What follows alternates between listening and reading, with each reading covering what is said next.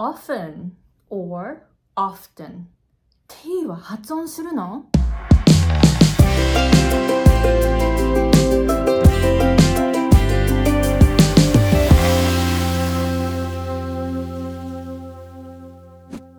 Hey guys, it's Aiko. I'm an American English pronunciation coach and business coach based in Hawaii. 皆さん、こんにちは。ハワイ在住で英語発音コーチとビジネスコーチをしている Aiko Hemingway です。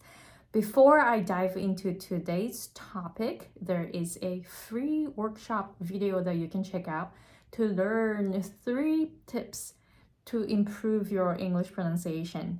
I know your level is really, really high already, but I also know that you can go higher than your current level. So, why don't you check out this video to learn three things about pronunciation? I'm not talking about the mouth position or the tongue position or IPAs or whatever.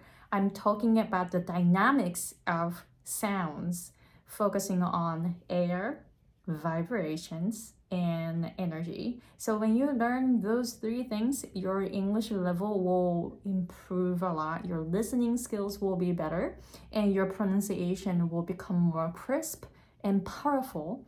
And people will not tell you that your English is good anymore after implementing those three things. So please go ahead and go to the description box and check out the free video all right, so today's topic often or often t は発音するの っていうはあの話題なんですけれどもあの私これ日本で私皆さんも同じかどうか分かんないけど私は日本であの英語を勉強勉強したいというかその英語教育を受けてる時にあの often っていう単語は t を発音しないという単語ですよっていうのがよくテストに出てきていたから often は t を発音しないっていうのすごくこう記憶に残っていたんですよね。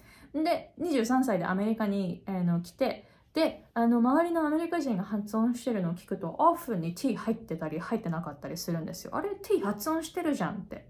あの日本の学校では t 発音しないって習ったけどって思ったんですね。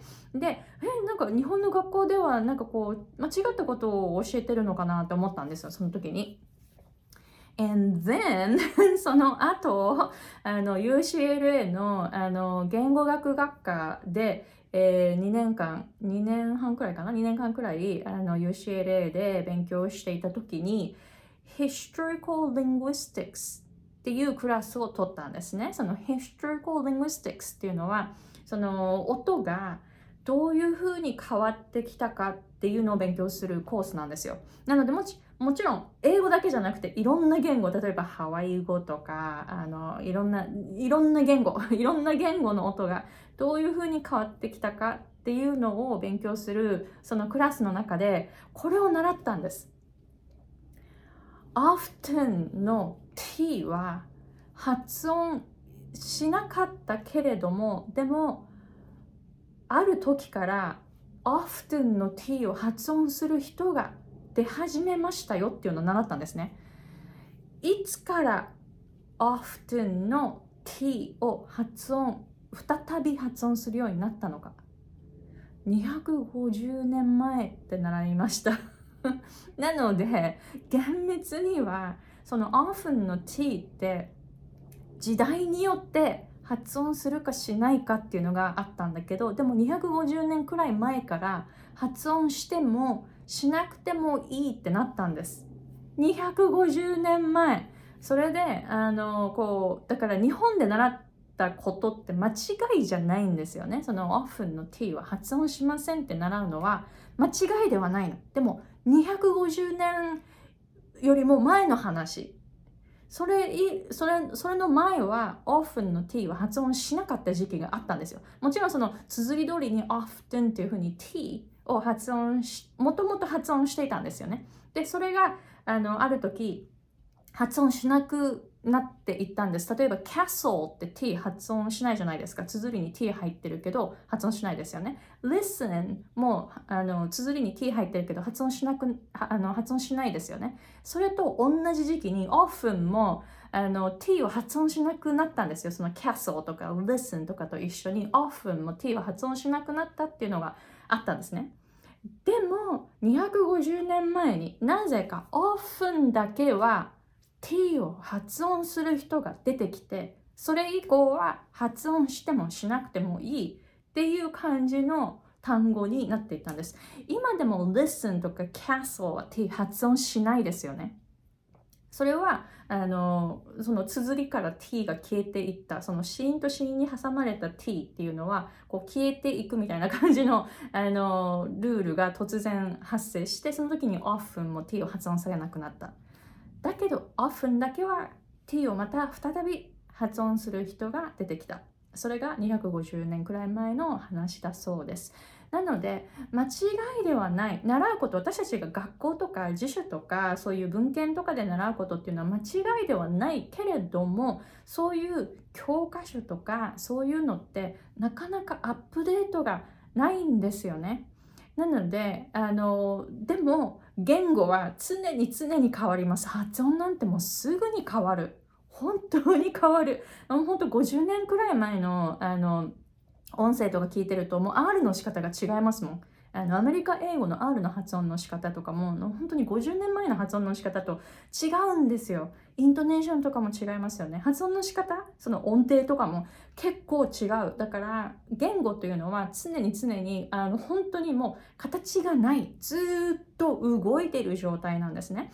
だから動いている状態のものに法則をつけること自体がちょっと無理があるかもしれないけど、でもその時にあった発音の仕方。その時に合った文法ルールとかあるじゃないですか。だけどここのルールっていうのは習うルールっていうのはなかなか変わらない。でもそういうふうに一応こういうふうに文法ルール発音ルールとかあのこう作ってもすぐにその元その言語はどんどんどんどん変わっていくっていう感じなんですよね。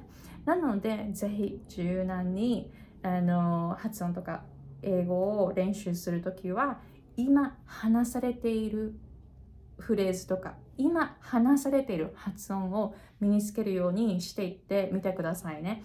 あの習うことがただあの必ずしも合っているあのそのとね言語とか何でもそうだと思うんですけど正しい間違いではないと思うんですよね。正しい間違いってないと思う。だって常に動いている常に変わっているものが正しい間違いなんていう概念があるわけがないですよね。常に変わっているんだから。そうじゃなくて今の時代にあったものは何なのか。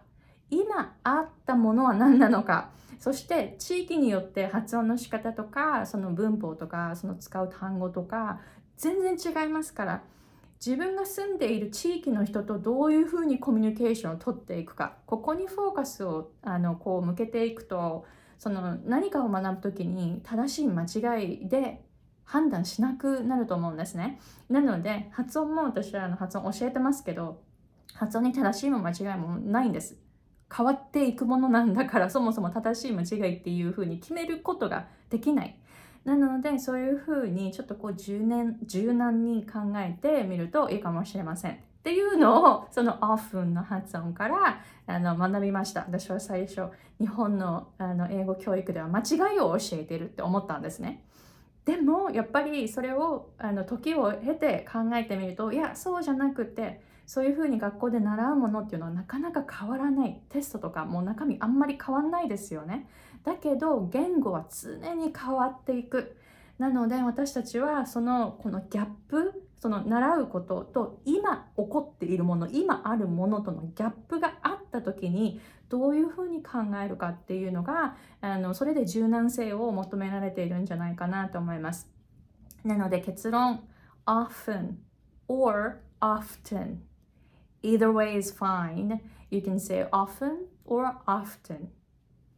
However you like right? So let me know if you have any questions and i always answer this type of questions. Uh, so if you have any questions please comment here. And if you um, are interested in learning more about pronunciation go to the description box and sign up for the free workshop video where i shared three high level tips for you to improve your english pronunciation. I shared about air vibrations and energy or momentum. Momentum is about how you move your energy, right? So when you start focusing on those three things, you're gonna learn, you're gonna understand more about the dynamics of sounds. So you're gonna open up your world by learning these three things. And then I'm not saying it, I'm not exaggerating. It is, uh, you know, if you have not checked it out, you are missing out big time. So I highly recommend that you check it out. All right, so thank you very much for watching, and I'll see you guys in the next episode. Bye.